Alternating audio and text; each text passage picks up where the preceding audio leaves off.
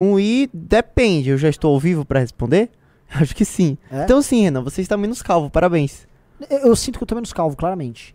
Sabe por quê? Eu fui Hum. na Hair Health e eles basicamente a mim aplicaram minhas duas injeções, três injeções na cabeça. Eu tô tomando finasterida. Claramente, assim, aquele, aquela buraqueira diminuiu. Ah, sim. Boa. Impressionante, os caras são, são brabo mesmo. Boa tarde, meus queridos amigos. Boa tarde a todo mundo aqui do Análises Renais. Obviamente o melhor programa desse canal. Eu faço o, a- o MBL News à noite, que claramente também é o melhor programa desse canal. Uhum. E estamos ao vivaço aqui, nesta República Federativa do Bananil.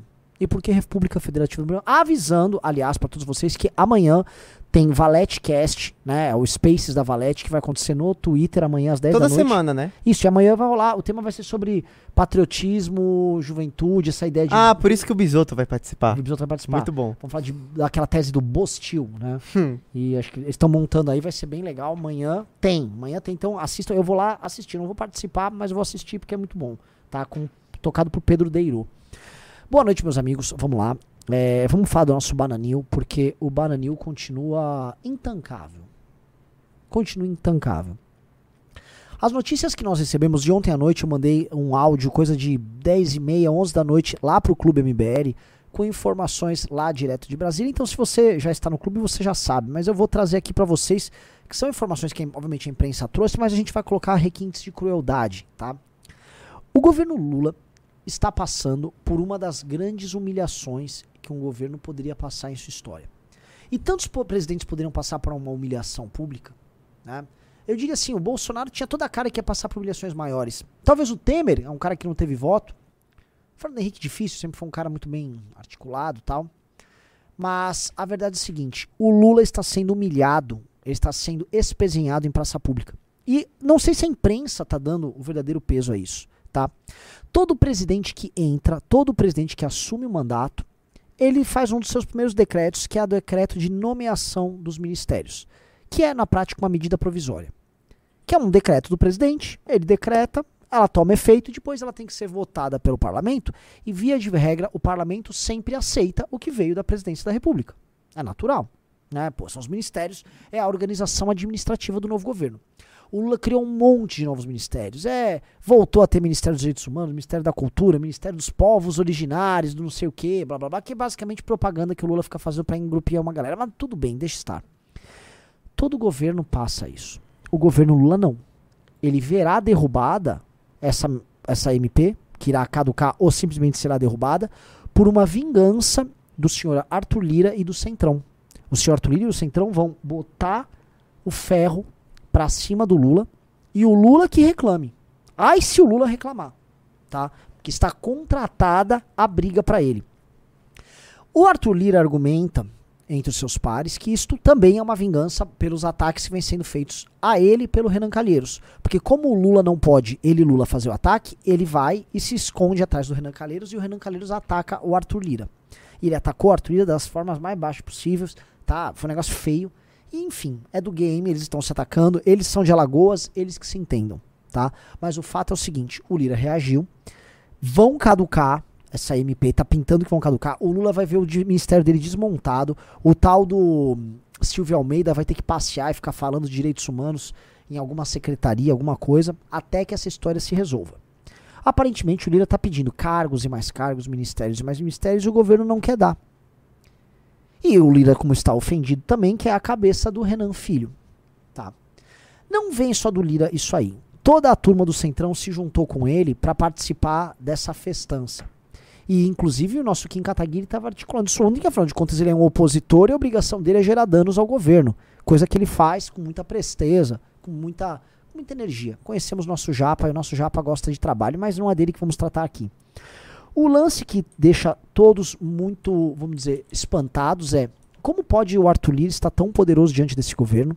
E como pode, sabendo que o governo tem uma certa aliança com a Corte Superior, ficar tão à mercê de um presidente de uma casa? E aí eu vou falar a real. A real é que o Brasil, que o Lula administrou, era um país presidencialista. Era um país que tinha o presidente, o presidente comprava o Congresso, o presidente nomeava os, os nomes dele na Suprema Corte, jogo que segue. Agora não é mais assim. A regra mudou. Agora, há uma espécie de semipresidencialismo em voga. E o semipresidente chama-se Arthur Lira. É como se a gente estivesse vivendo aqui um modelo mais ou menos alemão. Um modelo em que tem um parlamento, tem um primeiro-ministro, ah, existe o presidente da república, eles têm funções diferentes e tal.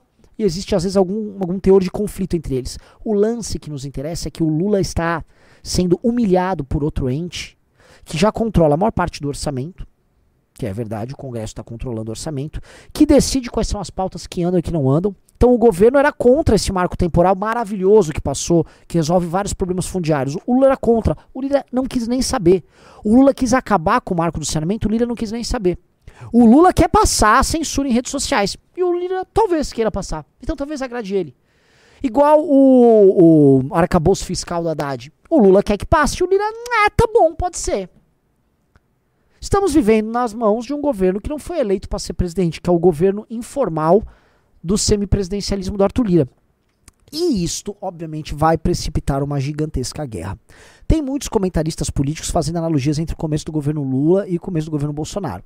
Ambos com problemas em questões orçamentárias. Ambos tropeçando em política internacional. Ambos enfrentando guerra com o respectivo presidente da Câmara ambos amelhando derrotas nos tais seis primeiros meses de governo. E de fato, são dois governos que pegaram, vamos dizer, um país polarizado, são dois governos que tinham presidentes, tem presidentes no caso agora o Lula, uh, fanfarrões, falastrões, são dois governos que não tinham rumo e não sabem para onde ir, e são dois governos que lidam com um parlamento que está forte. É um parlamento que não tem força moral. Não é um parlamento que quer exigir mudanças no Brasil para o Brasil melhorar, para enfrentar. Não tem nada disso. O Lira representa o, a, o Brasil que quer poder político pelo poder político. Simplesmente para controlar orçamento, para ter grana, para gastar. Saíram matérias recentemente que mostram o Lira, que é o recordista de viagens de jatinho. Ele já gastou coisa na casa de bilhão com viagens de jatinho. Como se essas viagens de jatinho do Lira estivessem rendendo alguma coisa de boa para o Brasil. Não rendem nada. Mas, vejam só. Lira é a pedra no sapato do Lula e o Lula tem uma ideia fixa na cabeça, que quem está no clube já sabe há bastante tempo. Derrubar Arthur Lira. Lula sabe o que aconteceu com Dilma Rousseff, quando Dilma Rousseff teve que enfrentar Eduardo Cunha. Eduardo Cunha era o Arthur Lira de então.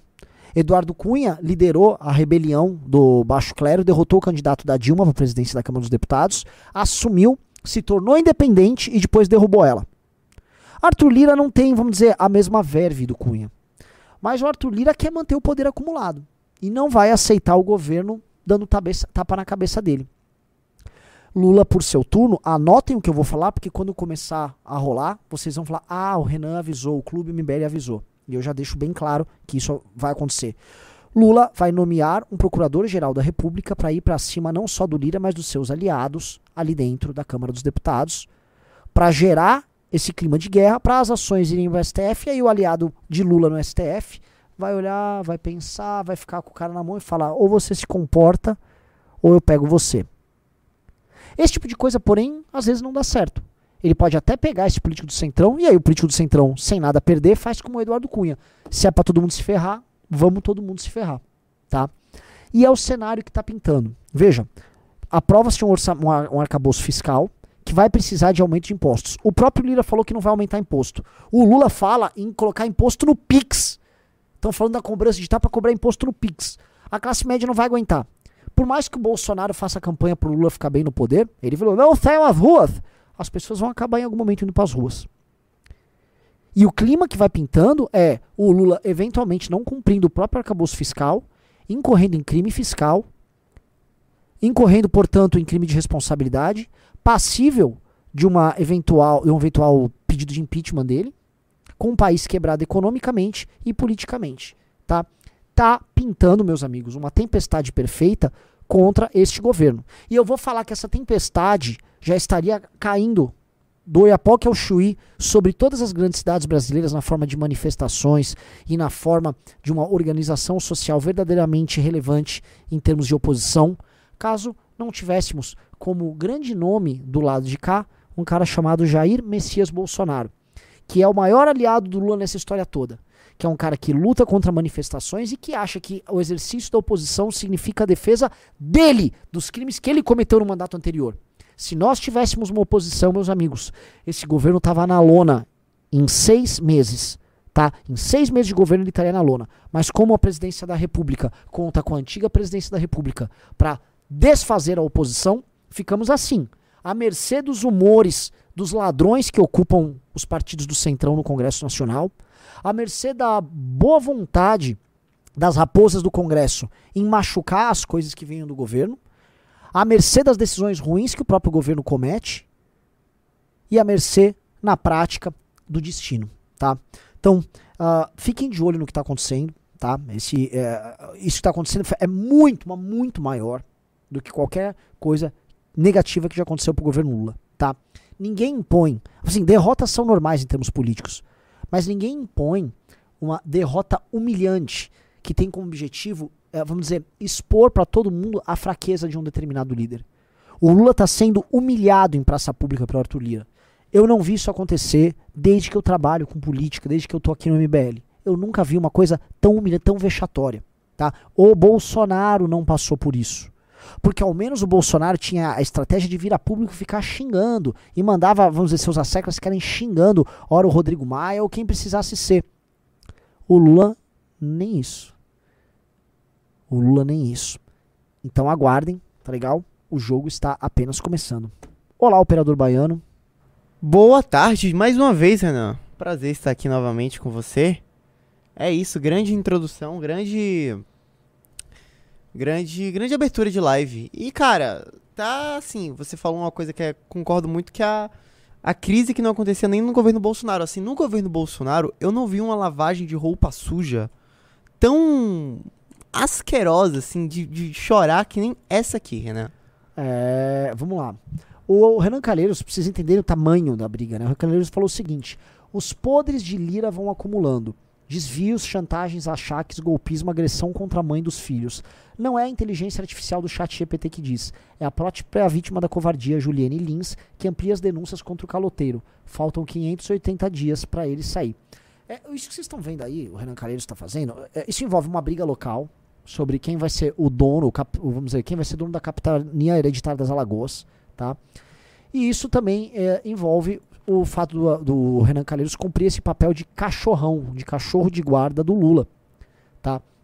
E um recado do Renan Calheiros sempre conta. Renan Calheiros é um cara que tem espaço é, dentro da Suprema Corte, ele tem nomeações em tribunais superiores. O Renan Calheiros tem ramificações em quase todas as instâncias do judiciário.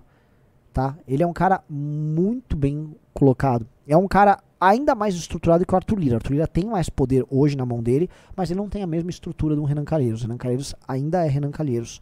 Tá? Infelizmente, não só para as Alagoas, mas para o Brasil. Aliás, povo de Alagoas, pelo amor de Deus, vocês votam mal para chuchu, né? pelo amor de Deus, é Collor, Lira e Calheiros ao mesmo tempo. É, ao mesmo incrível. Tempo. Assim, assim, é música no Fantástico. É, impressionante. Música no Fantástico. Mas, assim, eu quero colocar isso porque a gente viu, né? Assim, a gente precisa falar da imprensa, a gente precisa falar desses espertinhos, dessa turma uh, que, desculpa parafrasear um Nicolas aqui, que fez o L. Né? Porque houve uma turma, e eu preciso falar assim, a gente precisa entrar nesse tema. Houve uma turma que fez o L com gosto, né? Que lá, não vou votar no Lula, porque o Lula é um democrata. Não, Lula é um democrata e o governo do Lula vai pacificar o Brasil. Porque o Lula, vamos dizer, o Lula sabe negociar com o Congresso, as coisas vão se acalmar, ah, todo mundo vai ganhar dinheiro nessa história. E venderam essa patifaria como se verdade fosse. Tá? Então, liberais, a galera do INSPER, né? parte do movimento liberal brasileiro, grande parte do nosso empresariado, artistas, imprensa, intelectualidade inteira. E aí esses caras acharam que havia um Lulinha paz e amor. E o Lula que veio é o Lula que fica basicamente tecendo loas ao Maduro. Ele chama um, um ditador zeco de, de merda, vamos desculpa o palavrão, põe ele lá e aí fica justificando, passando pano pra um cara que é assassino, para um mafioso aqui da América Latina, que é o Maduro. E o Lula fica fazendo isso. E aí o que acontece? Esses caras que ficaram justificando o Lula começam a ficar constrangidos. Uhum. Aí as Veras Magalhães, a imprensa começa a ficar constrangida. Aí vem um capanga lá, mete-lhe um soco. Pum! Socão ali no, numa jornalista. Fica tudo por isso mesmo. Só que assim, essas pessoas começam a ficar um pouco chocadas. Que, poxa, o Lula não é aquele cara. Eles achavam que o Lula era um cara adestrado, que eles poderiam colocar na coleira e ficar passeando. Estou andando aqui com o meu populista aqui. Veja só que bonito o meu populista, chama Lula. E ele apresenta pros amigos: olha só, eu, eu, tô- eu tenho um amigo pobre, é o Lula. Sabe aquela coisa? Olha só, ele tem nove dedos, veja só, ele era um operário. Que é esses fetiches que a elite tem, esses fetiches ridículos que fazem a elite brasileira ser sempre a elite mais ridícula que tem. Né? E eles ficam com esse fetiche andando pra lá e pra lá com o seu brinquedo Lula. E o Lula, né, fica basicamente fazendo cocô no chão. Né? E eles começam a ficar se envergonhando. Pô, o Lula mijou na tua casa, amiga. Pois é, minha querida. O Lula acabou de fazer cocô. Ele comeu a tua, tua louça. Pô, ele matou o seu cachorro. Entendeu? Fazer o quê? Vocês que ficaram se iludindo com esse cachorro. Tá? A real, tá? É que assim, a imprensa tá muito constrangida, a imprensa tá muito incomodada. A real, assim, os empresários estão assim numa, num, tipo, uma ressaca moral. Só que vocês merecem tudo isso. Vocês merecem tudo isso. Vocês merecem tudo, absolutamente tudo isso. E vocês devem entender que o retorno do Lula ao poder também representava algo que vocês não gostam de falar, que é o retorno de um, não apenas do PT, mas o estabelecimento de um determinado pacto de elites aqui no Brasil, que envolve Suprema Corte, que coloca o Lula numa posição muito privilegiada. E, assim, sorte a nossa no país que ele não faz um bom governo. Porque ele, se fizesse um bom governo, ele estaria correndo para enfraquecer mais o que a gente chama de democracia aqui, que é basicamente um regime de repetição em que os donos do poder se mantêm donos do poder e que você tem um sufrágio que fica justificando a manutenção disso tudo.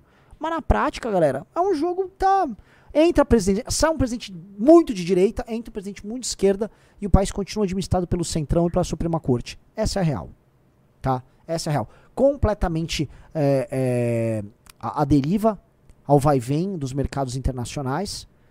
Política econômica feita pelos bancões, três bancos que são donos do Brasil, de- definem a política econômica. E aí, às vezes, você tem uns evangélicos de um lado, ou um movimento social de esquerda do outro, fazendo um barulhinho com o presidente de ocasião. Ou seja, o presidente da República é um mero, vamos dizer, apêndice de um discurso barulhento de redes sociais.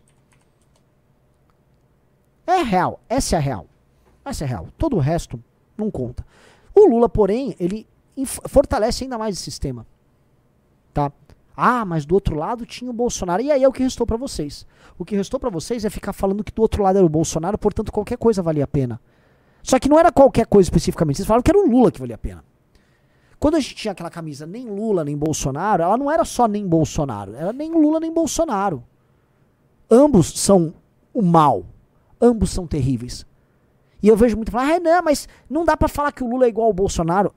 E eu já vi algumas pessoas nossas respondendo, não, o Lula e o Bolsonaro são males iguais. Não. Eles são males diferentes.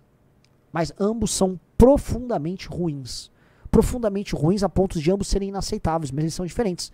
Comparo o Lula com você tomar uma trombada de um caminhão, tomar um atropelo de um caminhão, e o Bolsonaro, sei lá, você ser linchado por um bando de unos. Em ambos os casos, o senhor será despedaçado ou despedaçada, mas será de maneira diferente. Ah, você que prefere ser despedaçado por um Uno ou por uma Scania? Aí cada um, cada um escolhe aí o método de, se, de ser destruído, enfim, o que lhe, a- lhe aprover, tá? Na prática, em ambos os casos nós seríamos detonados, como já estamos sendo, tá? Então, sem ilusões por aqui. Só que é só, eu queria comentar isso porque a situação do governo continua um tanto quanto ridícula. Rolou agora, eu ia pedir pra você botar o print na tela, Ah, uma, uma briga. Você tá sabendo que o Lindbergh. É, Ah, sim. Não, bota na tela assim, esse print que eu tava vendo aí, é um negócio. É um negócio muito vergonhoso, né? Pelo amor de Deus.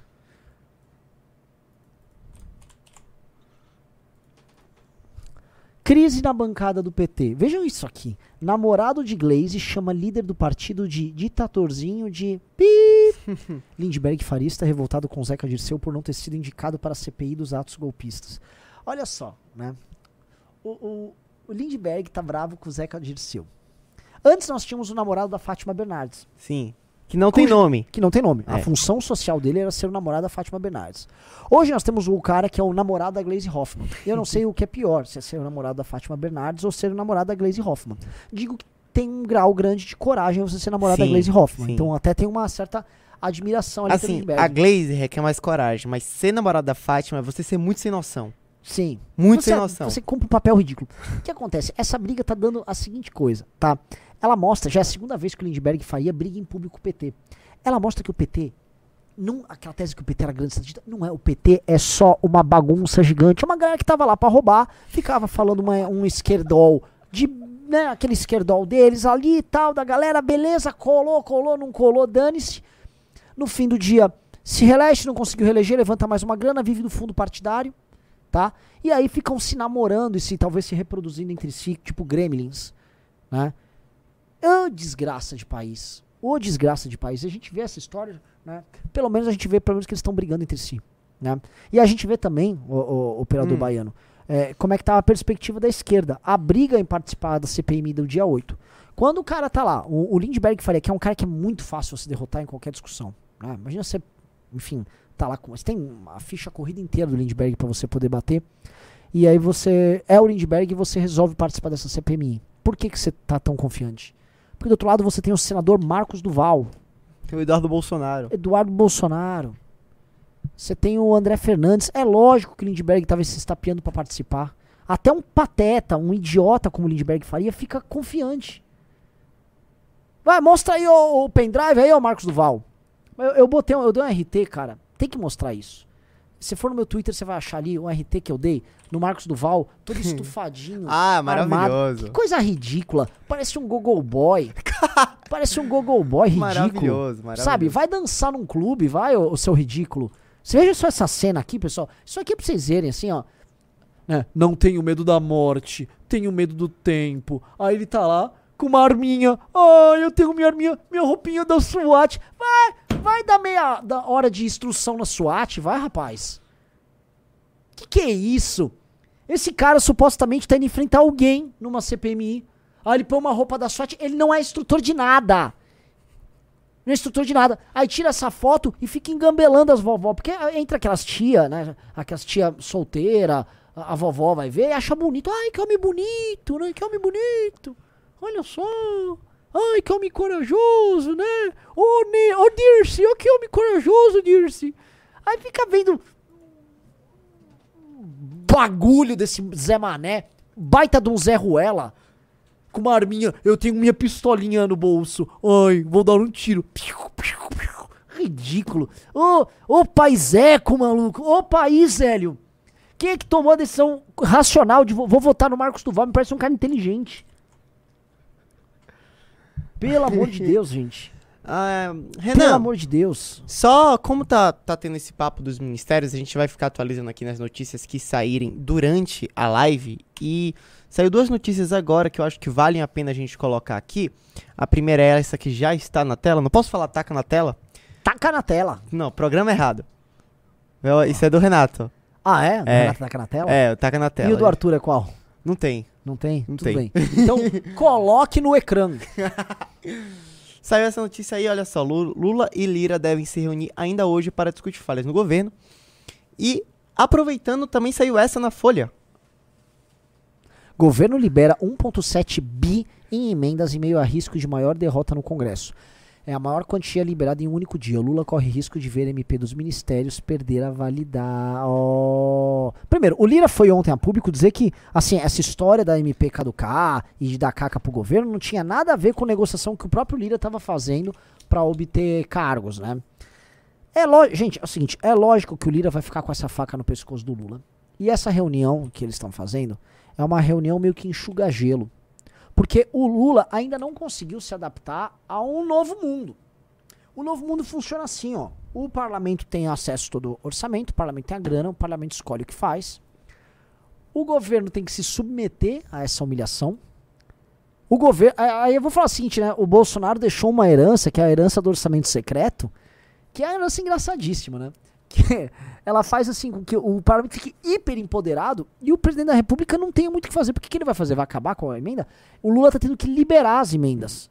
Tipo, a briga não é sobre. O, o- eu lembro que no começo, né, o Lula foi eleito e falou: Eu vou acabar com, com esse orçamento secreto. Orçamento secreto é o maior escândalo de corrupção que existe. A Tabata, que é base do governo Lula, falava: Ai, olha só, chocolate, foca, é, maçã do amor. Ah, orçamento secreto é o maior escândalo de corrupção.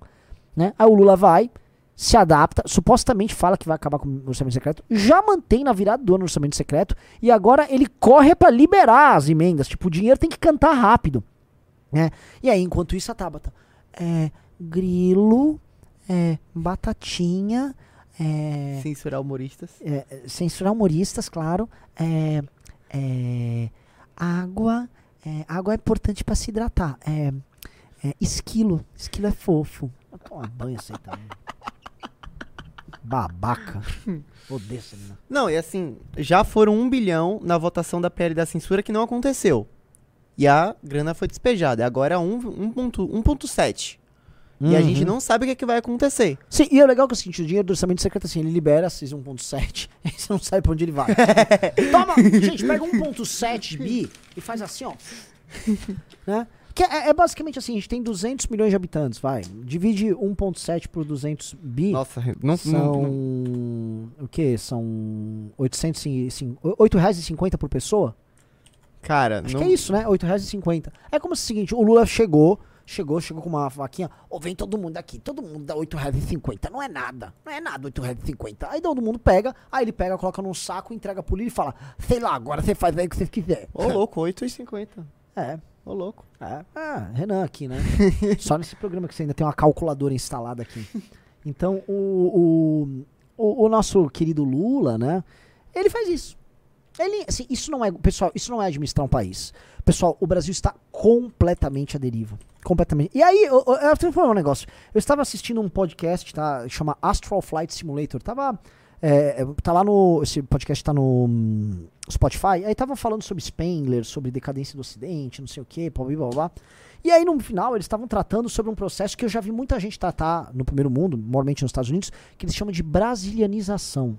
Sério O processo que de brasi é, brasilianização, eles acham que os Estados Unidos eles vão virar um país multiétnico, tal qual o Brasil, favelizado, tomado pelo crime, é, muito fragmentado, e eles acham que vai ser um país corrupto, e os Estados Unidos vão aos poucos se transformar numa espécie de pai- país da América Latina, num, num país de terceiro mundo. Isso aqui é uma, vamos dizer, uma profecia distópica deles, né, sobre o futuro deles, mas não duvido, assim, as coisas estão começando a ficar ruins internamente nos Estados Uhum. Unidos, ainda que seja um país que economicamente esteja muito à frente dos demais. Tá, os Estados Unidos, é, tecnologicamente, economicamente falando, ainda é algo incomparável. Ainda, por mais que a China esteja chegando, esteja se aproximando.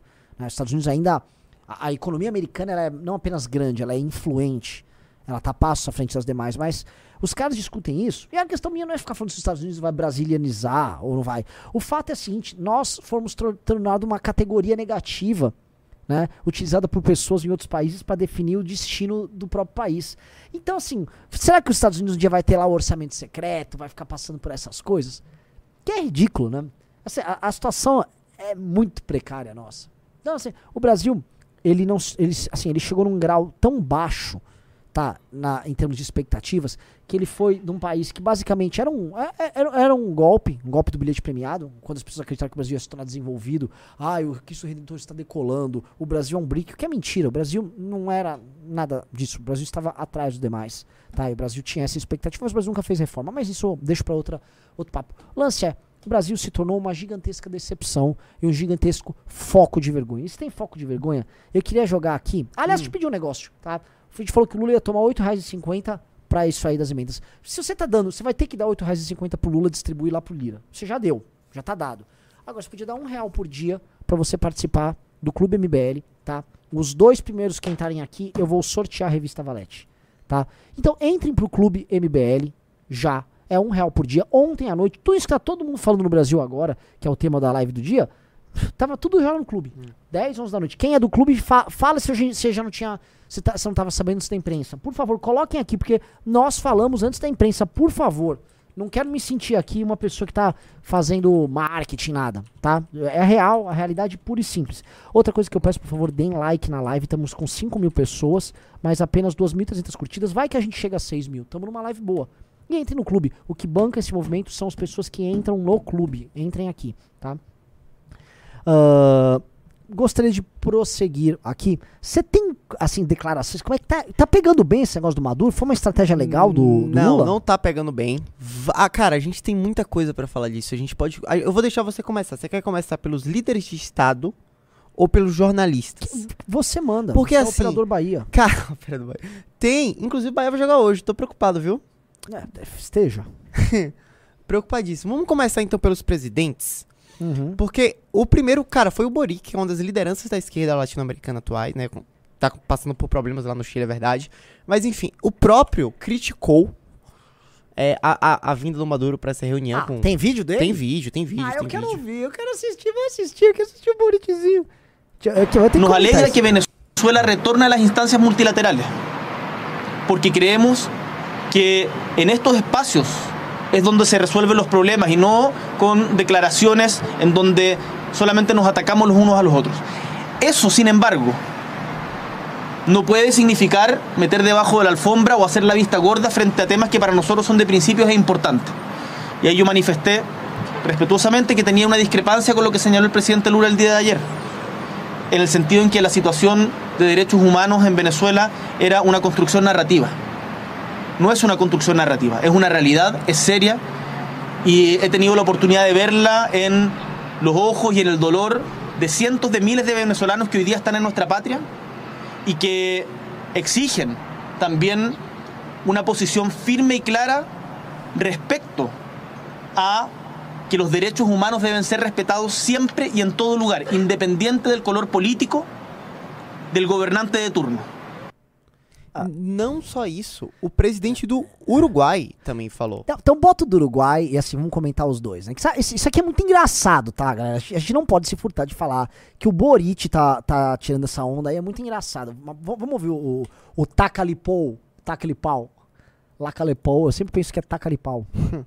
Uruguay no tenía embajador en Venezuela. Y nosotros nombramos un embajador en Venezuela. Como tenemos en Cuba y como tenemos en tantos otros lugares. Porque nuestra afinidad es con el pueblo venezolano y no nos corresponde a nosotros elegir el gobierno, pero sí tenemos la posibilidad de opinar. Y le voy a decir por qué, presidente, tengo la posibilidad de opinar acá. Porque el punto 2 de la eh, declaración que se está negociando habla de democracia, habla de derechos humanos y habla de proteger las instituciones. Entonces, si este punto 2 no hubiera existido, yo no tenía por qué opinar de este tema. Pero lo vamos a suscribir, o mejor dicho, estamos intentando a ver si llegamos a un acuerdo para suscribirlo. Y obviamente, cuando pongamos la firma, no tenemos la misma definición de lo que son el respeto a las instituciones, a los derechos humanos y a la democracia. Por eso, con un ánimo constructivo y con lo del principio, celebrando esta convocatoria y haciendo hincapié en un muy buen discurso que le escuché al presidente de Guyana, nosotros vamos a ser juzgados por nuestras acciones y no perdamos el tiempo, que la vida se termina y aunque algunos crean que no, los gobiernos también. Muchas gracias. Ai, ai, primeiro, veja só como é bom ter um presidente. tinha que falar isso aqui. que quando tinha o cara, o- aquele chongo lá da Argentina, né? Fernandes. Fernandes, né? O pessoal falando, ai, como é bom ter um presidente, né?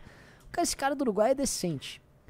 E o que ele falou aqui é real, né? Primeira coisa que eu quero responder, né? O, o- esse caso do presidente do Uruguai e, obviamente, endereçar isso pro Lula.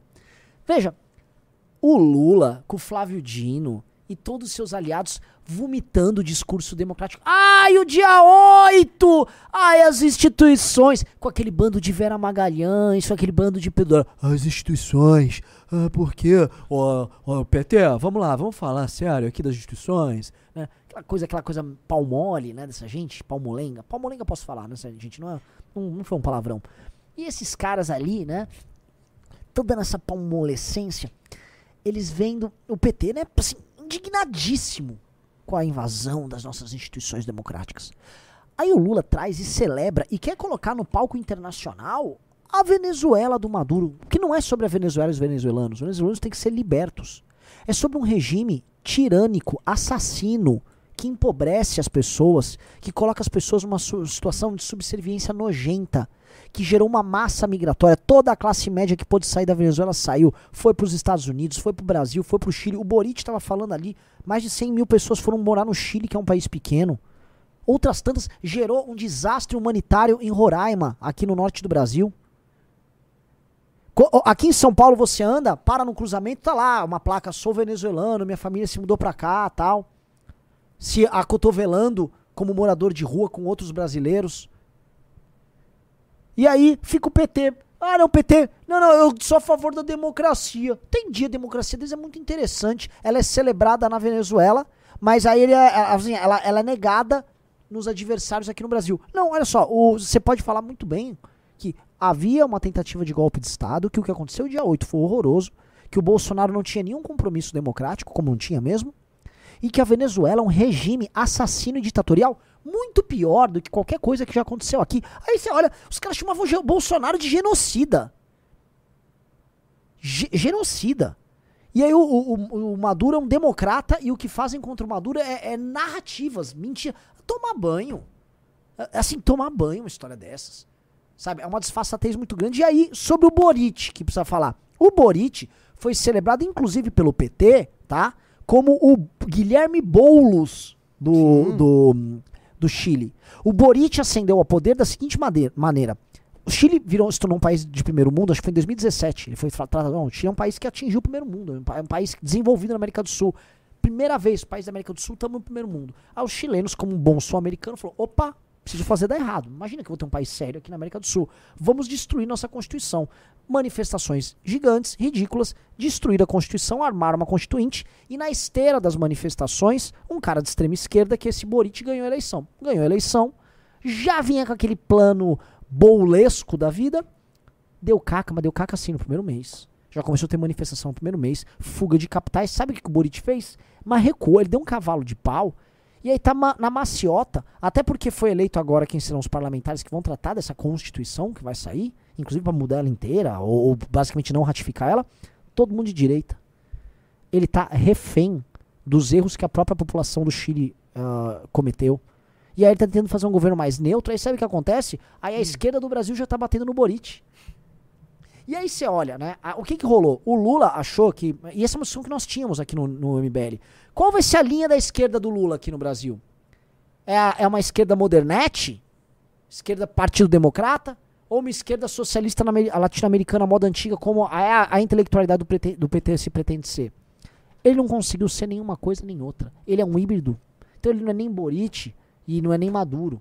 Ele é alguma coisa no meio. E não dá certo. Como, tinha, como, como nem Maduro nem Boric deram certo também. Né? Então, verdade seja dita, que situação ridícula. Mas quero saber, tem mais coisa? Quero saber como é que estão tratando aqui Tem, nosso... tem mais coisas assim, porque jornalistas, gente, o camarote da Globo News, até o camarote da Globo News Não. criticou Segunda vez que essa critica? situação. Sim, segunda vez. Mais uma pede música no Fantástico. Vamos ver. Vamos dar uma olhada aqui, ó. Não, não creio. Não dá para o Lula estar passando mão na cabeça de ditador. É o que ele fez hoje. Não, fale a sua narrativa, porque é, é, você tem que Ai, ai, construir a sua ai. narrativa, Ai, ai, ensinando ai. Ao, ao, Maduro. Ah. Não dá para o presidente Lula estar dando toda a pompa Ah. de, de uma grande recepção. Ah, Você tem que se conter. Porque quando você dá esse tipo de sinalização, primeiro você dá uma sinalização, olha aqui, olha, a gente, o Brasil está apoiando é, A é, Venezuela? isso, todos Sim. esses desmandos autoritários na Venezuela. Pausa! E vocês da Globo também por tabela. Porque vocês são pelego desse governo, ô camarote. Você tá de camarote assistindo isso acontecer. Ah, Ah, brunch, Oh. brunch, brunch. Tinha que mandar essa, desculpa. humor e piada assim no Santos. É. Ah, assim, eu que- ô camarote, vocês estão aqui, ó. Estão aqui, ó, no bolsinho do Lula. Vem aqui, o camarote. Senta aqui no meu bolso aqui. Assiste de camarote, meu governo. Vai lá, bota, bota o camarote lá. O Guga pode até falar melhor do que eu sobre isso. Não dá para ser jornalista lá. Empresas de comunicação sendo fechadas. Eu estou falando isso que é um, um Ai, sim. termômetro im- Ah, assim, ó, eu gosto muito, porque assim, os jornalistas brasileiros, eles acham que o jornalismo é, é o alfa e ômega da democracia. então, assim, tem gente passando fome, pessoas foram mortas. Teve uma opositora que não apenas foi surrada, foi linchada, ela foi presa e estuprada, uma opositora. Mas a preocupação não são assim as milhões de pessoas que passam fome na Venezuela. A preocupação é assim, o jornalismo não está funcionando. E óbvio, é errado que o jornalismo não está funcionando, mas eles sempre colocam assim, né? Eles em primeiro. É. Ah, primeiro é isso aqui, ó. Salve os jornalistas. Dane-se que o Maduro pegou um É. tanque e atropelou a população. É. O problema é o jornalismo que não Isso, funciona. Isso. Vamos lá. importantíssimo da, da vitalidade de uma democracia. Mas eh, opositores presos, perseguidos, eh, ou seja, eh, todo tipo de desmando. Você tem ali um- um- uma ditadura que é toda baseada em generalato. Se você está recebendo um ditador e tem constrangimentos do ponto de vista diplomático, não fica passando a, passando a mão, como a gente vê com Cuba, com a Nicarágua. Então, nisso, o Lula errou bastante. Ah, ele errou bastante. Ele só errou bastante. Foi isso, galera. Ô, Lula, Lula! Não é pra errar bastante aí, pô. Você tá faz, cometendo uns errar bastante aí. É, é, precisa falar nesses termos com esse pessoal aí, esses camarotes, essa turma aqui. né? É muita passação de pano. E aí, só no que é, assim, flagrantemente absurdo, eles se posicionam contrário. E o posicionamento é assim, né? Pô, Lula, errou essa. É, Essa errou bastante, hein? Isso aqui, pô.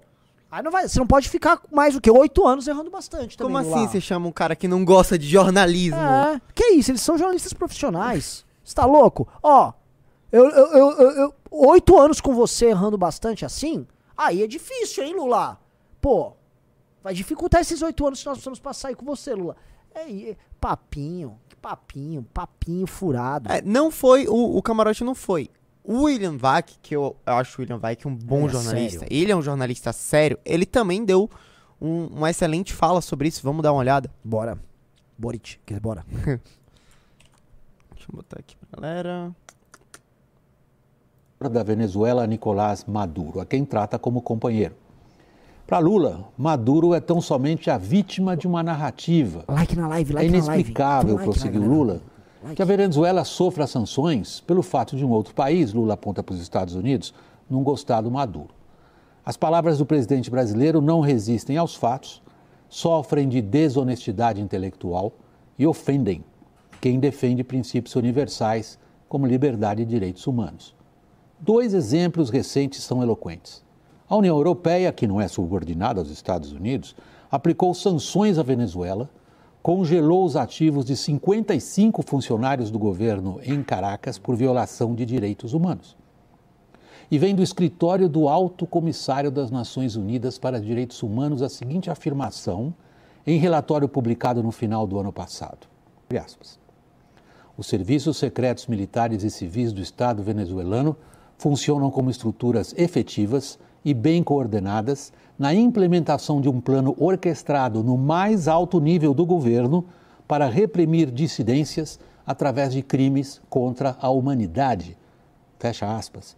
Alto Comissário de Direitos Humanos da ONU é que está assinando isso. Mas Maduro não é só um ditador, é também caloteiro.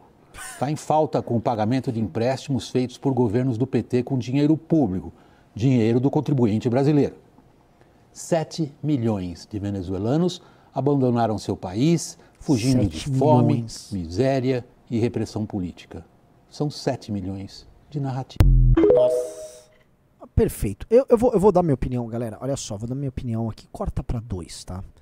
Vou dar minha opinião pra todos vocês sobre isso. Veja, um chefe de Estado pode ter relações ou não com países tirânicos, ou com ditaduras, ou com regimes, vamos dizer, exóticos, que descumprem direitos humanos.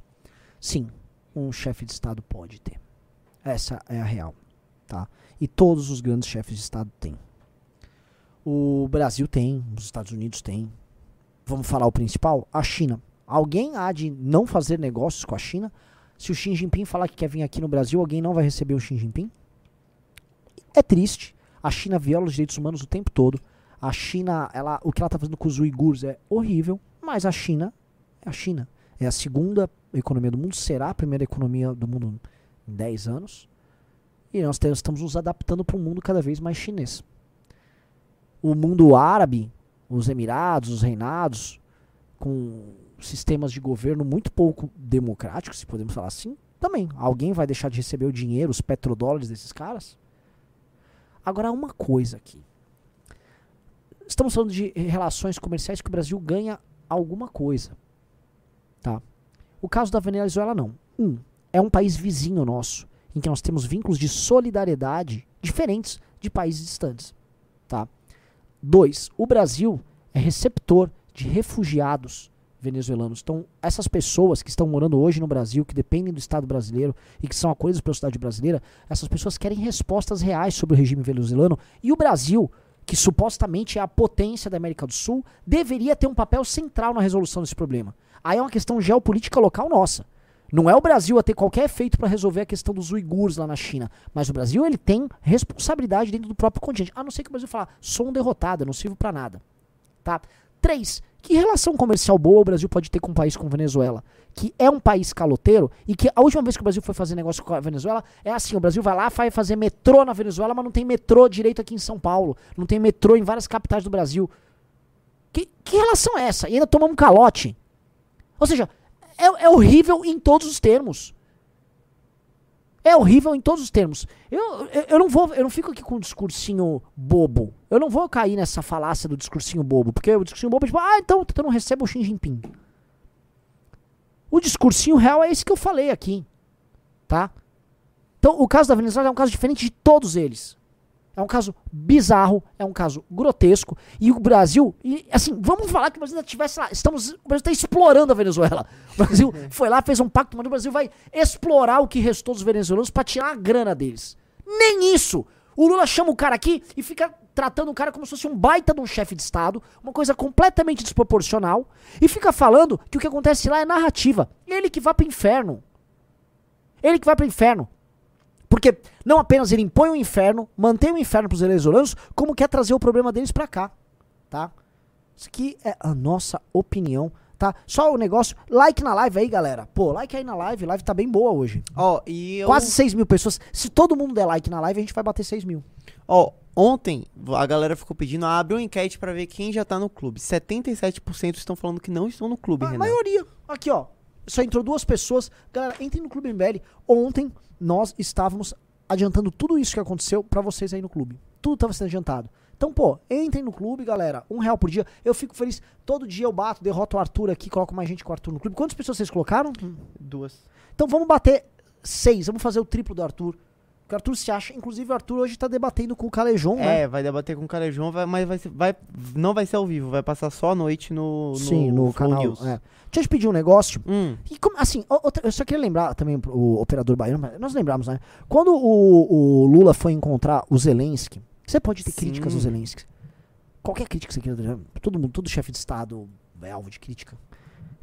O Lula nem sequer se levantou para receber o cara. E o Lula ignorou o cara e o Lula vem se comportando como um peão do Putin no cenário internacional. Agora com Maduro, com Maduro não. Com Maduro, o Lula basicamente trata como se fosse o maior cara, um popstar da política internacional. Tem, tem sentido uma parada dessas? Qual o sentido de uma bagaça dessas? O cara distrata o Zelensky, e aí ele se indispõe comercialmente com o Ocidente inteiro, e aí ele vai e trata como um super-herói o Maduro. Eu não tô aqui falando assim, ah, o Renan dos direitos humanos. Eu tô falando o seguinte, cara, o Brasil não tá ganhando nada com isso. O que, que nós ganhamos com essa história? Não ganhamos nada. Não ganhamos nada com essa história. Brasil quebrado e esse imbecil fazendo isso. O que, que você botou na tela? Agora quero ver. Não, botei a, a matéria do, do- falando que o New York Times tratava Lula como aliado próximo da Rússia. Então não é a primeira vez que o Lula tá passando vergonha nesse âmbito de relações internacionais, né? É isso, mas o Brasil virou isso. Assim, a Rússia, pessoal, é uma potência decadente. A Rússia sempre, enquanto potência, tinha a expectativa do exercício do poder militar russo. Porque ela tinha uma, vamos dizer, ela exercia força na Ásia Central, ela exerce força no Cáucaso, participou como força decisiva recentemente no enfrentamento ao ISIS, ao Estado Islâmico, e naquele conflito que tinha na Síria, tá? Então, ela, pô, era uma potência ali. Aí ela arrumou essa guerra, ela invadiu a Ucrânia, ela invadiu a Ucrânia, ela invadiu um pa- país soberano, e sabe o que está acontecendo? As pessoas estão vendo que a Rússia não é aquele monstro. Pô, a Rússia não é aquele monstrão, o Ivan Drago. A Rússia não é aquela super hiperpotência e tal. Estamos ouvindo falar de uma, de uma. Obviamente é uma guerra por proxy, ou seja, a Ucrânia. Quem, a Ucrânia está sendo operada por outras potências. Tá? Mas é o seguinte, o Zelensky está falando em em uma ofensiva ucraniana. Estão discutindo data de ofensiva ucraniana e Moscou já foi alvejado por drones recentemente, tá? Então, cadê? Cadê o grande urso tal? Então, a Rússia é uma potência decadente e o Brasil está conseguindo a proeza, a proeza de se tornar um satélite de uma potência decadente. É, pô, parabéns, Lulão. Mandou bem. Impressionante, cara. Pois é. Só uma outra coisa aqui. É porque, obviamente, quem não poderia ficar calado nessa história toda é o Flávio Dino. O Flávio Dino foi ao Twitter falar que o Lula estava cumprindo um papel constitucional, aquele papelão todo. Deixa eu achar aqui rapidinho que eu esqueci de anotar. Hum. Hum, cadê o Dino? O Dino? Ah, não. O Dino não me bloqueou no Twitter ainda. Hum. Oh, aqui. Olha só. Olha aqui. Tweet. Quero ver, vamos lá. É que eu tô em cima aqui não tô conseguindo ver. Flávio Dino, está na Constituição Federal. A República Federativa do Brasil buscará a integração econômica, política, social e cultural dos povos da América Latina, visando a formação de uma comunidade latino-americana de nações. O presidente Lula oficial está cumprindo tal dever constitucional. Nossa, eu, Ai, ele tomou uma correção do Twitter. Vi isso. Tá- ai, ai, ai, ai. Esse novo Twitter, hein? Muito ai, bom, esse Elon muito Musk. bom. Eu tô passando um pano pro Elon Musk aqui, que esse cara tá muito bom. Me mande pra Marte, Elon Musk. Você é o cara, tá? Ele, ele era casado com quem? Com uma, era uma retardada que era casado, não era? A Grimes. É uma idiota essa não, Grimes, né? ela, ela tem um álbum bom. Eu gosto dela. Tá bom, cara. Mas ela é bem woke. Ela tipo, é ela, bem cri- woke. ela criou um filho sem gênero. É. Ela é bem woke. É, o, o Hero- é, Elon Musk também tem uma dessas, né? E, então, aí o, o- o- também está na Constituição Federal, tá? Ah, pera. O, o, o- Guto respondeu ele isso, não respondeu? Foi? Você soube, o Guto deu. O grupo respondeu exatamente isso, ó. Também está na Constituição Federal. Artigo 4 A República Federativa do Brasil rege-se nas suas relações internacionais pelos seguintes princípios: prevalência dos direitos humanos e autodeterminação dos povos. Nossa. E o que eu sempre falo, ó, Renan, avalie, vem aqui, essa é a nossa ouvido sim, fácil de entender e cita fonte de alta qualidade. Enviar já foi, você ajudou a melhorar o Twitter. Ah, o Twitter tá bem melhor agora. É, e é isso. Colaborem. Co- Eu nem tinha visto isso aqui. Que, esse cheque é novo, hein? Ô, meu Deus. Ô, Flávio Dino, que situação chata, hein? Que si- O Twitter mas- tá muito chato com esses caras. Não, mas assim, o Lula já foi checado, falando Uhum. da Venezuela, e agora o Dino. É, A situação tá complicada. rapaz. Tá. É, tá complicada. É, rapaz, que situação desagradável. Tá pintando um clima terrível aí. Né? Que complicado, hein? Que complicado. né? eu fico muito triste vendo o Flávio Dino sendo desmentido, sendo humilhado dessa forma em público. Pessoal, olha só. O nosso ministro dos Direitos Humanos, o Silvio Almeida, ele continua desaparecido. É, incrível, né? Desde a chegada. Incrível, incrível. Desde a chegada do Maduro no Brasil, o Maduro pousou, alguma coisa aconteceu.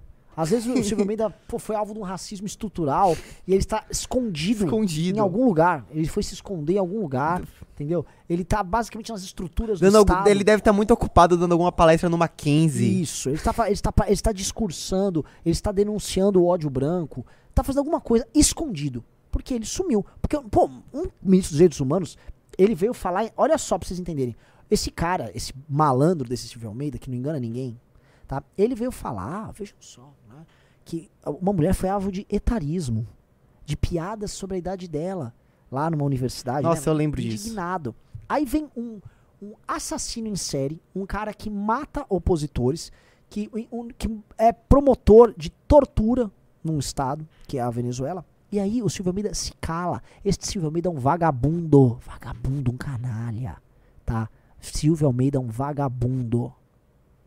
Tá? Vagabundo. Eu não vou falar aqui o artigo que eu acho que Hum. corresponde a ele lá, mas vocês devem saber o que eu tô falando. O malandro, vocês sabem? É, é- é boca mole, malandrão, falastrão, tá? E é isso que um, que um cara da, da natureza dele faz, desaparece, ele se esconde. Shhh, deixa eu me esconder aqui. Deixa eu me esconder aqui, ó. Deixa eu fingir que nada aconteceu. Vagabundo. Vagabundo. Silvio Almeida é um vagabundo. Outra que também sumiu, Renan, foi a ministra das Mulheres, né? Jornalista apanhando Uh, cadê? e a ministra das Mulheres nem um pio. É, rapaz. Tá difícil pra essa galera. É. Tá difícil. É. E meu Deus do céu, e paizinho complicado, né? E o governinho ruim, que governinho. Não, assim, eu ruim. fico pensando, Renan, toda vez antes de dormir, assim, eu fico imaginando o Brasil que deu certo, onde a gente tem uma, uma oposição só formada por Kim, Casta- Kim Kataguiri. Esse governo provavelmente já estaria, antes do meu aniversário, que é em julho, já estaria, já, o Alckmin já seria presidente. É. O Alckmin já seria presidente. E aí, pô, de acordo com, com- com o xaropinho lá da Austrália. ah, veja só. Porque, porque, veja só, esses caras do MBL aí estão com o Alckmin, né? Pô, eu, assim, eu estou trabalhando fortemente pro Alckmin se tornar presidente. É, eu, eu, eu, Você gostaria também- também. também, eu também, assim, tipo, pô, eu espero que ele comece a trabalhar por isso Sim, também. eu, eu não vejo ele fazendo esse trabalho, infelizmente. É sério? Eu não vejo. Não, não, o Alckmin tá, tá quietinho. Não vejo, infelizmente. Adoraria que ele tivesse, mas não, não, não tá rolando. Espero que em algum momento passe a rolar. Ó, entrou quarto clube, muito bom. Vamos, vamos, vamos meter seis no mínimo já, pra dar uma traulitada no Arthur, pra mostrar quem é que manda, ó. Hum. Tum. I take you to the candy shop. Tum. É, prosseguindo aqui, tá? Hum. Ah, queria comentar aqui sobre um tema. Eu sei que vocês falam, Renan, você sempre fala desse assunto, e eu tenho que falar, vou até cortar pra mim aqui, tá? CPI das Americanas. Porque a gente sabe muito bem, empreender, trabalhar e produzir no Brasil é uma piada, tá? Uma empresa foi, uma das maiores empresas do Brasil foi alvo de um golpe gigantesco e foi organizada uma CPMI. A CPMI, pelo menos nesse começo, né, dentre todas as CPMIs, da, desculpa, uma CPI só, ela agora saiu convocando alguns nomes. Ela convocou finalmente o tal do Gutierrez. Se der certo a convocação do Gutierrez, a gente vai saber quem é que tá por trás desse golpe gigantesco. Eu- a gente precisa falar nisso porque presidentes de bancos estão sendo convocados. Finalmente vamos ver presidente de banco falando em público. Presidentes de banco sendo convocados. E este cara, isto é uma grande notícia. Meus amigos, isso é uma grande notícia. Baita de uma notícia. Vamos ver se sai alguma coisa disso aí, tá? Eu sou sempre cético. Não sei o que, que o herói Fufuca tá fazendo, né? Mas. Né? Pelo menos convocar os caras certos aí. Outra coisa que eu queria ah, comentar aqui, ah, senhor operador Diga. baiano, é, tá tendo CPI do MST. Queria que você entrasse lá na TV Câmara pra ver, porque o Kim deve ter falado ou vai, ter fa- vai falar em algum momento. Ó, eu pedi aqui pro nosso, pro nosso querido Rafael Riso me avisar quando o Kim fosse falar. Vou perguntar a ele se o Kim já, já falou. Mas assim, ele disse que ia me avisar se o Kim fosse falar. Ele tá, tá, tá lá agora. Mas assim, eu achei outro tweet aqui que é legal pra gente dar uma comentada em Bora. cima. Que é o do Mark Ruffalo. Não sei se você viu isso. Não, lógico que vi, já comentei aqui com o Junito. que Já? ele tava se inter- interferindo mar. Eu não sei se ele. Ele assumiu a derrota de ontem? Não. Não? Não. O Hulk nunca perde, né? O, o, o Mark Ruffalo, né? Você é um Avenger, né? Então você não pode perder no final. Mas vocês perderam. Vocês perderam. Todo poder ao agro brasileiro. Tá? O agro brasileiro é o Brasil que dá certo. As regiões em que o agro brasileiro se impõe são regiões que crescem mais do que as outras regiões. O agro traz riqueza pro Brasil, o agro traz dólar, traz divisa pro Brasil. O agro só quer trabalhar. A pessoa que é dona de uma propriedade rural, ela só quer produzir, ganhar a grana dela, viver a vida dela. O agro é a base econômica e cultural de um Brasil que produz música, o sertanejo, sabe aquele que vocês de esquerda têm nojo? Eu não gosto, mas é, é a música mais ouvida no Brasil. A base da comida brasileira é a comida do sertão, do interior do Brasil. Então respeitem o marco temporal, uma vitória civilizacional pro Brasil. E é o seguinte, não adianta botar aquele bando. Você viu os índios que botaram pra fechar a rodovia dos Vi, Bandeirantes? ah, o Riso mandou, posso botar Tá, aqui. bota aí. Assim, vai à esquerda, tava Orlando Silva comemorando. Pô, Orlando, eu te acho um cara inteligente, Orlando. Não me mande uma dessas, esses índios aí, Orlandão. Os caras basicamente juntaram assim, ó, gente, tem como botar um cocara aí e falar que é um índio pra fechar a rodovia dos Bandeirantes? Ninguém cai na- nesse papo. Falar que aquele bando de tranquila, marrom- né? E com muito profissionalismo disse, não, vocês podem desbloquear as faixas que nós vamos ficar com vocês. Tipo assim, Ó, pausa. Eis aí, pausa, pausa, pausa. Não consegue dar pausa? Parece que estão chamando aí para uma reunião, não é isso, Marcelo? Aí, calma. Aquele cara que eu perdi, eu perdi um momento de humor. Que assim, estava vindo Kleberson com um porrete, chefe da tribo indígena dos torcedores do Corinthians. Eu- que papo é esse, velho? Juntaram uma galera, foram em alguma periferia e pegaram uma galera e falaram: se, fala que você é um índio. Aí pega esse sujeito, dá um arco pra ele. Dá um arco. Um arco. tipo, o cara foi com arco. Você foi fazer o que com arco e flecha aí, cara? Isso é uma fantasia. E assim, nem botaram uma fantasia, botaram uma roupa nele normal mesmo. Ó, só põe uma roupa, eu vou te dar um arco, eu vou te dar uma flecha e tá tudo beleza. Né? A mocinha ali, pelo menos, parece que é, é- é alguma indígena. Teve alguém que não era ali. Não, vamos, vamos ver o vídeo de novo, ó. tá. tranquila, né? E com muito profissionalismo disse, não, vocês Ó, ó o podem Cleberson vindo ali, as faixas que nós vamos ficar com vocês. Ó, vamos Você ouvir. é louco, mano? Ó. Parece que estão chamando aí. Olha isso aqui. O cara. Que que, o- que, que, que que é isso? Para uma reunião, não é isso, Marcelo? Ele, ele fez um blackface ali, não Ele fez? fez um black, ah, blackface não, black corpo inteiro, É, né? ele passou o corpo, sei lá, um cara, um vão, não sei o que ele passou. Exatamente a Aí informação tem um antifa ali Olha, controlando. olha isso aqui, cara. Isso aqui tá. Isso aqui. inclusive com uma das lideranças aqui, é que uma faixa será liberada. Uma faixa será liberada para escoar o trânsito. Eles vão continuar aqui se, se manifestando. Olha só, eles estão montando uma- um certo bloqueio aqui para que essa faixa da esquerda seja li- Cara, olha isso. Meu Deus. Esse país não tem o menor risco de dar certo. Não é. Não, Cara, que peruca.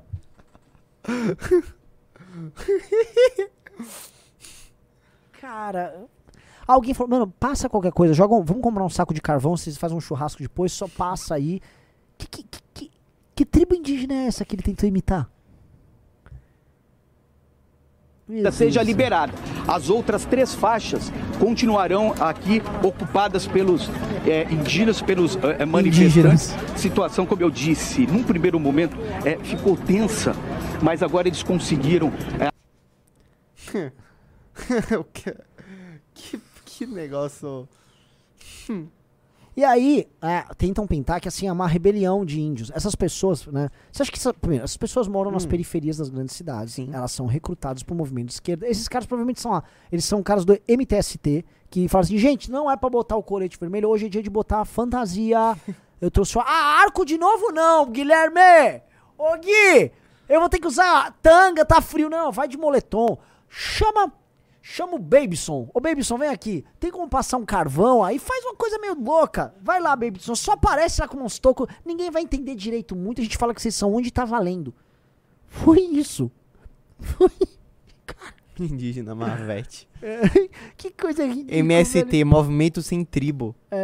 Meu Deus, cara. O que, que era aquele, que que era aquele cara? Índio de motoboy. É, é. Mais fake que o índio do Gugu. É, cara, que coisa patética. Bem-vinda, Cristina. Olha, chegamos a 6, humilhamos Arthur. Então é o seguinte, quem faz 6 faz 10. E vamos fazer 10. Fazendo 10, eu vou sortear 6 revistas. Não vou sortear pela metade. Ô, louco. Eu vou dar 60% de chance de louco. ganhar. Ô, louco. Então, tem que chegar a 10. Entra mais 4, que a chance de, de ganhar vai ser alta pra todo mundo. Tá? A pessoa falou é trágico, muito engraçado. Não é trágico. Pessoal, pare de imaginar também que essas pessoas que estão sendo pagas, vamos falar, as pessoas são pagas pra fazer isso, são vítimas. Todo mundo, todo mundo faz algum cálculo. Essa pessoa é igual aquela pessoa que vende o voto dela numa eleição. Ela tá numa situação determinada de fragilidade, mas o caráter dela não, não se altera. O caráter dela faz ela tomar decisões morais. Eles acham que vão invadir um estado, cometer crime, bloquear a estrada. E eles estão fazendo isso mediante um determinado estímulo. Não é coitadinho de ninguém. Né? Assim, é cada uma, velho. Cada um. Que país engraçado, cara. Que país bizarro. né? E esses caras, assim, eles tá- se perguntar pra eles o que, que é marco temporal, eles nem sabem o que, que é isso. As pessoas moram nas periferias das grandes cidades. Essas pessoas não têm a menor ideia do que envolve marco temporal. O que envolve. o- o- Assim, o- a, a discussão sobre títulos de propriedade agrária. Ah, nem, nem a galera que segue quebrando o tabu de classe média sabe o Não, que é. Imagine sabe, essa. Eles só sabem assim, ai, agora é pra falar povos originários. Hum. ai, Bebel, acende o beck. Uai, aduma, aduma, aduma. Ai, Bebel, que coisa linda. Ai, você é linda, viu? Ai, Ju, estrela de luz. Ai, oh, gente asquerosa. Você sente o cheiro delas na imagem. É, é fogo, fogo. Ah, é, ó. O Riso falou que o Kim até agora não apareceu. É mesmo? É. Quer que eu bot, bo- bo- dê uma, bote uma espiadinha aqui? Vamos dar uma espiadinha aqui, dar uma espiadinha na CPI. Quero espiar dela. Ver se tá acontecendo. Porque a única CPI que tá prestando. Ó, quem do tá lá é o. Caiado. dessa legislatura. Deixa eu botar aqui. E eu digo isso porque nós sabemos que o número de invasões que nós tivemos a partir do momento em que o resultado das urnas foi proclamado é estrondoso. mostra que todos os criminosos do nosso país agora estão se sentindo empoderados. Isso ficou comprovado com as celebrações que nós vimos dentro dos presídios, das celebrações que nós vimos dentro daquelas comunidades dominadas por narcotraficantes, que despejaram toneladas de chumbo aos ares para celebrar, porque o chefe deles havia chegado à presidência da República. Protesto, senhor presidente. Isso não é forma de falar com o presidente da República. Ele está fazendo acusações Eu seríssimas. estou. Protesto. Presidente, pausa o meu Protesto, tempo, pausa o meu senhor tempo. presidente. Presidente, eu estou falando Gelo de tempo ali. Houve ou não houve essa celebração dentro dos comprove. presídios? Isso é um Comprove fato. Isso. é um fato. Não brigue com os fatos, Fato tem que ser pessoal. comprovado. Traga Não prova. brigue com os fatos, pessoal. Então, presidente, no início dessa CPI, nós tínhamos um objetivo em vista, que é o objetivo de mostrar os atos criminosos e o quão perigoso esse movimento é. Mas logo nas primeiras sessões, dois novos objetivos se tornaram tão importantes, um deles até mesmo mais nobre. Bom, vamos lá. O primeiro objetivo, como eu já havia dito, é provar que é um grupo criminoso, um braço ideológico da esquerda. Você pode ver com a ferrenha defesa que a esquerda tem em defender esses criminosos. Outro ponto também que se tornou extremamente relevante é que isso se torna agora uma oportunidade para que nós possamos salvar milhares de pessoas que são mantidas como reféns, ou talvez até mesmo escravas, nesses assentamentos, nesses acampamentos, ocupações, invasões, quaisquer os nomes que, eufemismos que queiram usar para esses atos criminosos. A comprovação disso, governador, foi ontem, quando nós recebemos aqui um casal Os caras botaram lá no chat, Humilde. né, calvo. uma senhora humilde, governador. O pessoal tá me Uma xingando lá no chat. doméstica, mulher, negra, que veio contar para nós a sua história de sofrimento a partir do momento que ela foi enganada por esse movimento, onde ela presenciou aberrações dentro do acampamento, onde ela foi ameaçada, sofreu extorsão, tortura psicológica e teve medo de ter a sua vida arrancada nas mãos de militantes com foices enxadas nas mãos. E nós testemunhamos outra coisa, presidente: a perversidade dessas pessoas que defendem esse grupo. A mulher contando a história de vida, do sofrimento que ela passa, o medo que ela tem até hoje de ser assassinada por essas pessoas, porque ela está aqui dizendo a verdade. E nós vimos a esquerda zombando dessa mulher, tentando humilhá-la. A dona Nilcilene, obrigado por me lembrar o nome, deputado. Dona Nilcilene foi humilhada, caçoada, zombada. Saiu daqui afugentada Tem nome, claro. afugentada por pessoas que se dizem levantar a bandeira de defesa das mulheres, negros e pobres. Humilharam uma mulher negra, pobre. Agência é Mas é bom que esse é o terceiro objetivo da nossa CPI. Mostrar o quão perversa, o quão inescrupulosa é essa parcela ideológica que defende criminosos, como eu havia dito, que celebraram nos presídios e em facções criminosas. Então eu acho que isso triplicou a relevância e a importância da nossa CPI. E mais uma vez eu agradeço muito pela presença do senhor, pela aula que o senhor deu aqui hoje, falando do início desse grupo criminoso, falando que não é de agora que eles cometem esses crimes, e sim desde, como o próprio senhor disse, de 1985. Pelo simples fato de estar lutando contra esse grupo há tanto tempo e ainda estar vivo, já é uma vitória, governador. Nós sabemos que o senhor é duro na queda. Esse movimento não possui pessoa jurídica, não possui estatuto. E o senhor governador disse algo que me chamou a atenção. Movimento do sem banco, movimento do sem cerveja, movimento do sem dinheiro. E analisando a defesa que eles fazem desse movimento, que é um grupo criminoso, nós corremos o risco de no futuro, se não botarmos um ponto final nisso agora, de no futuro estarmos aqui fazendo um movimento, fazendo uma CPI do MPCC, é, do movimento do primeiro comando da capital. Ou então uma CPI para investigar o MCV, o movimento do Comando Vermelho. Porque afinal de contas, eles são um movimento do sem dinheiro, sem escrúpulos, sem dignidade, sem respeito à lei. Mas eu tenho certeza que, para a tranquilidade deles, a esquerda estará aqui firmemente fazendo a defesa dessas pessoas. Já foi, vai. É Assim, raro ver. é, é, já deu aqui, porque assim, esse, esse, esse, é, esse debate não tem lugar nenhum. A gente precisa fazer os requerimentos a gente precisava saber quem tá sendo chamado pra ir lá. Uma CPI que virou esse tipo de. É impressionante, você corta um pedaço aleatório pra você ver ali da live, agora da CPI, e a CPI tá nisso aí. É meio, é meio triste isso, eu confesso pra vocês. É triste porque a gente, assim, saber pra onde vai essa CPI. Uhum. O, o Lira, a gente sabia informações de bastidor, na- tá? Que o Lira é, já tinha ah, dado o tom. Vou dar um monte de CPI pra vocês ficarem brincando. Porque tem parlamentar de esquerda que quer lacrar, tem outros de direita que quer lacrar. Então dá uma CPI, todo mundo fica brincando, fica todo mundo se xingando e a vida vai seguir. É, olha só, o Kaique Ramos falou o seguinte: acabei de entrar no clube. Cara, que interface linda. Estou lendo o dossiê dos cinco intelectuais mais influentes do Brasil. E que texto maravilhoso. Galera, se puderem, entrem no clube. Não, parabéns você acabou de entrar no clube. É maravilhoso. O clube é o clube, é o clube tá? Ah, prosseguindo. Prosseguindo. Eu tô. ah, eu tô meio preocupado, né? Porque diante do, do cenário atual, me parece que a, a oposição vai ser substituída, sabe por quem? Pelo Hum. Centrão. O Centrão vai fazer oposição e ele tem uma diferença. Ele faz oposição ao governo quando quer, não necessariamente nos temas que precisa ser feito, e administra o Brasil do jeito que quer. E a gente vive as consequências deles. Então a gente está vivendo um regime em que entra um presidente, ele fica falando qualquer besteirol ideológico, ele ganha a eleição, então é um besteirol ideológico de direita, um besteirol ideológico de esquerda, ele ganha. Aí chegam os caras do Centrão, esses caras ficam donos do cofre, esses caras administram o Brasil, aí eles fazem o que precisa ser feito e jogo que segue. E se o presidente não gostar, toma uma juntada, tá? Mais um entrou no clube, bem-vindo. Fábio. 7, vamos tentar chegar a 10, tá? Ah, é isso, vamos ler Pimba? Vamos, vamos ler Pimba. Bora. É. Então vamos lá, vamos. Ah, posso. A galera tá no chat tá pedindo muito.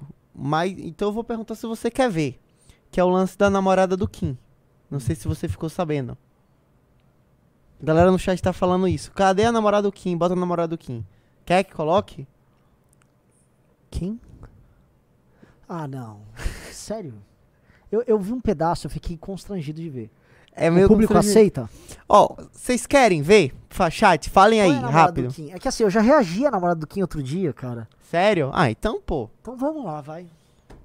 Senhorita Bira? Senhorita Bira. Então vamos lá. Senhorita Bira, grande fã de Pedro Deirou. Deixa eu botar aqui, peraí. É. Isso é uma das coisas mais asquerosas. Nossa, é, é bem triste, assim. Tipo, mano, é, é complicado esse. Pô, a gente tentando subir o nível aqui. Deixa eu dar um zoom aqui, né? Porque senão fica ruim.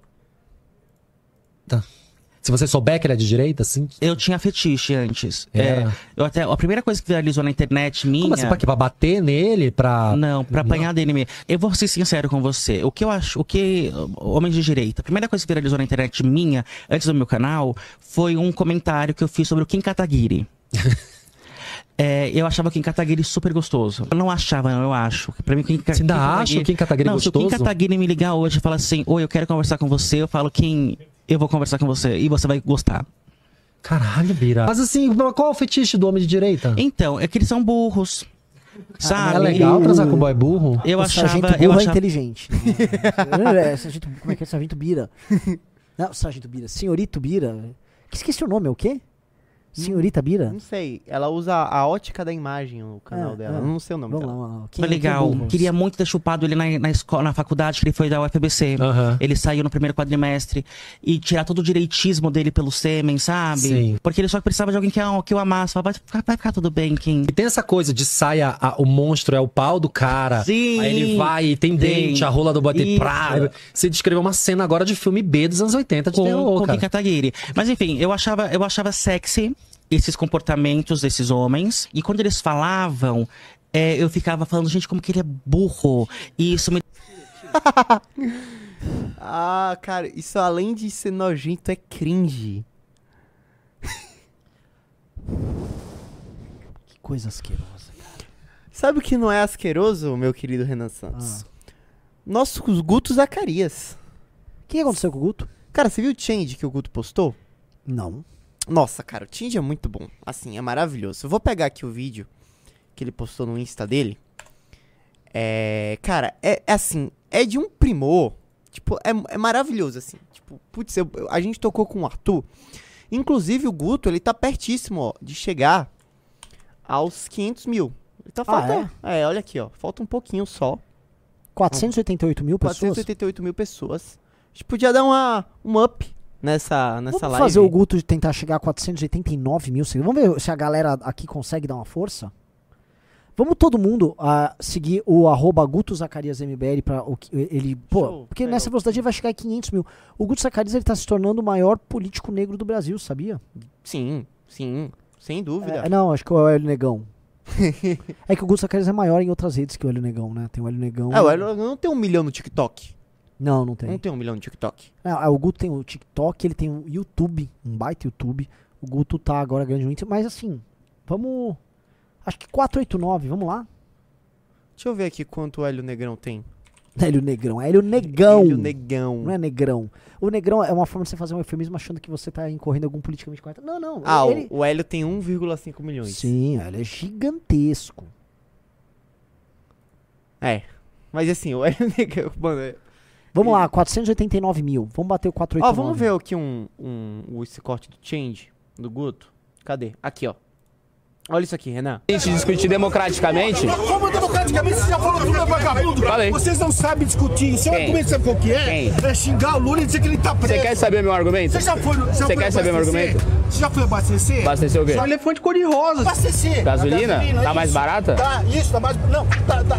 Qual medida? É é Qual, qual medida o Lula fez pra baixar o preço da gasolina? Não, não fez nenhuma. Qual medida? não, ele fez. Responde. Tá, você fez. Qual medida? Dia 8, você foi... Fui, eu sou contra. Você não, foi. não Você é defendo. contra nada. Eu não defendo Quando isso. você começou, É. falou, é o Lula, você não tem argumento. É o governo, você quer que eu fale de quem? Ah, Você não tem argumento. Não pode xingar o Lula. Você quer saber nós meu argumento? Nós temos governo agora, nós temos governo. Aê!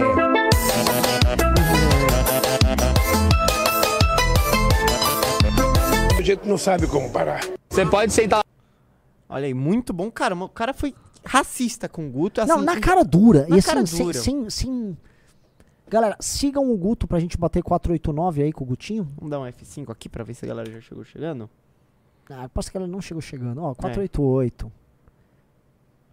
É, tá, ó, 5 mil pessoas. Vou deixar o link na, no chat. Ó, galera do chat aí, dá lá uma olhada. O Insta do Guto tá na, no chat. Tô colocando agora incessantemente. Sigam Guto Zacarias. Enquanto isso, Renan, vamos lendo os pimbas. É, o William mandou 2,20. Presidente, você está muito bonito.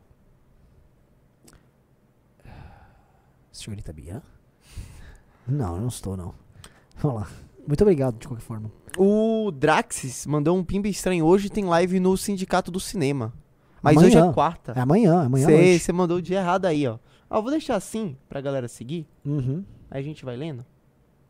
É, o Renan Caldeira mandou 11 reais. Renan, por que, por que e como Lira adquiriu tanto poder e quanto Pacheco passa despercebido? É possível fazer uma linha do tempo da conquista do poder do Lira? Olha só, o- a conquista do orçamento secreto ao longo do governo Bolsonaro, ela pode ser colocada como um marco de um poder, é, vamos dizer, gigantesco, porque ela envolve execução de grande parte do orçamento através das emendas do orçamento secreto. É, e também ela envolve que deixa de ser o governo federal a montar a maioria e passa a ser o presidente da Câmara montando a maioria através do controle desse orçamento. Então você tira a capacidade de definir os recursos que vão para a base do governo federal e isso vai pro cara que tá ali. Só que esse processo já vinha acontecendo antes, tá? Esse processo já estava acontecendo no governo PT. Esse processo aumenta no governo Bolsonaro e ele se torna, vamos dizer, majoritário no governo do, do Lula agora. Por quê? Porque o Centrão se vê como uma força, o Centrão não tem lado, o eleitor do Centrão não se preocupa com as posições do- dos seus deputados. Porque o deputado do Centrão ele faz o seguinte: olha que vida fácil. Você vai, você se elege. Eu, eu tenho que olhar pra qual câmera essa aqui? É. Você vai, você se elege. Aí você, assim, de forma muito simples, você compra os seus parlamentares, os seus, seus eleitores. Depois você está eleito, esses eleitores, eles estão. Eles não querem saber o que você vota, eles não querem saber como você pensa. Os eleitores do cara do Centrão, eles são, vamos dizer, pessoas que vão, vendem um voto e desaparecem.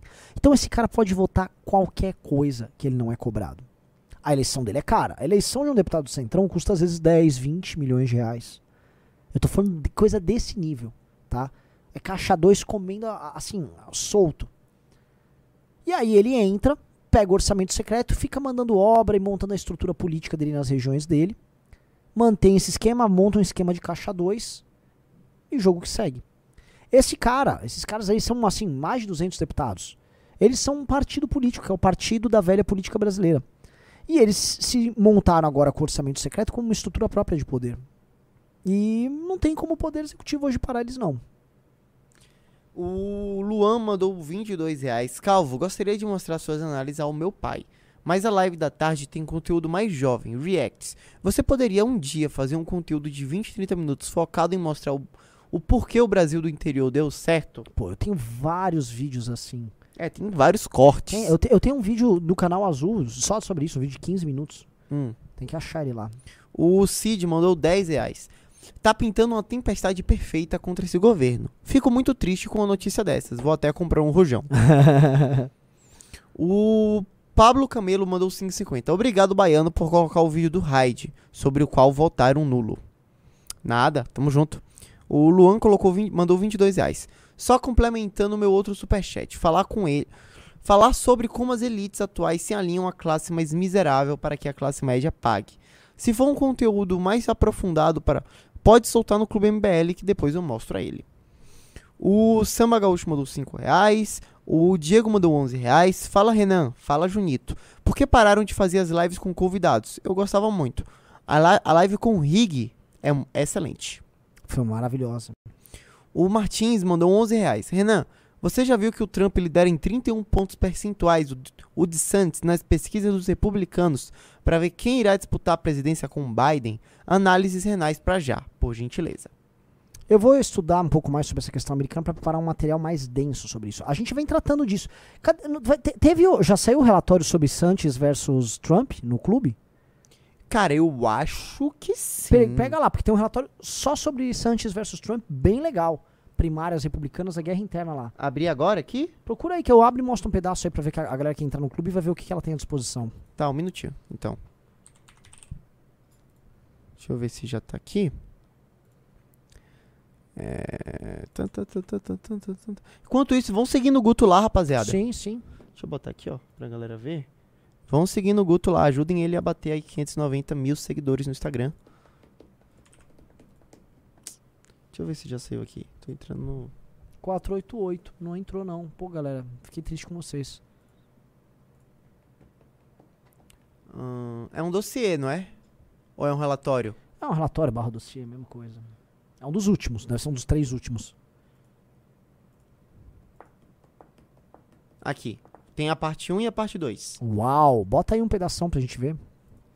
Põe na tela, vocês vão ver aqui o, co- coisas que vocês têm à disposição no Clube MBL. Você entrou nesse sistema, pra você ver o, o, o tamanhico da brincadeira. Vamos lá.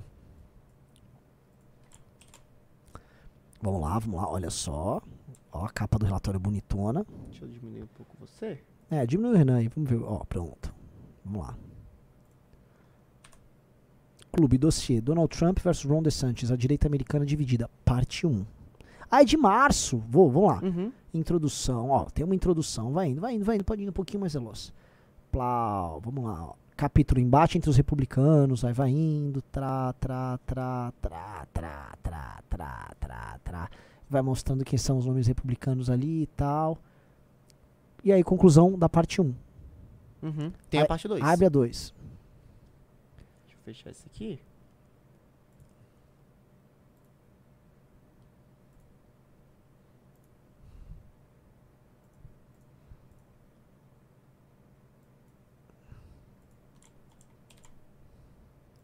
Tá na tela.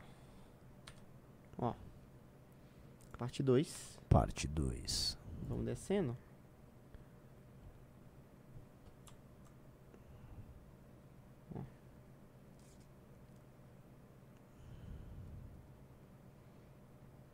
Aqui, livros base ali deles. Vamos lá, olha só. Aí a estratégia do, do Ron DeSantis.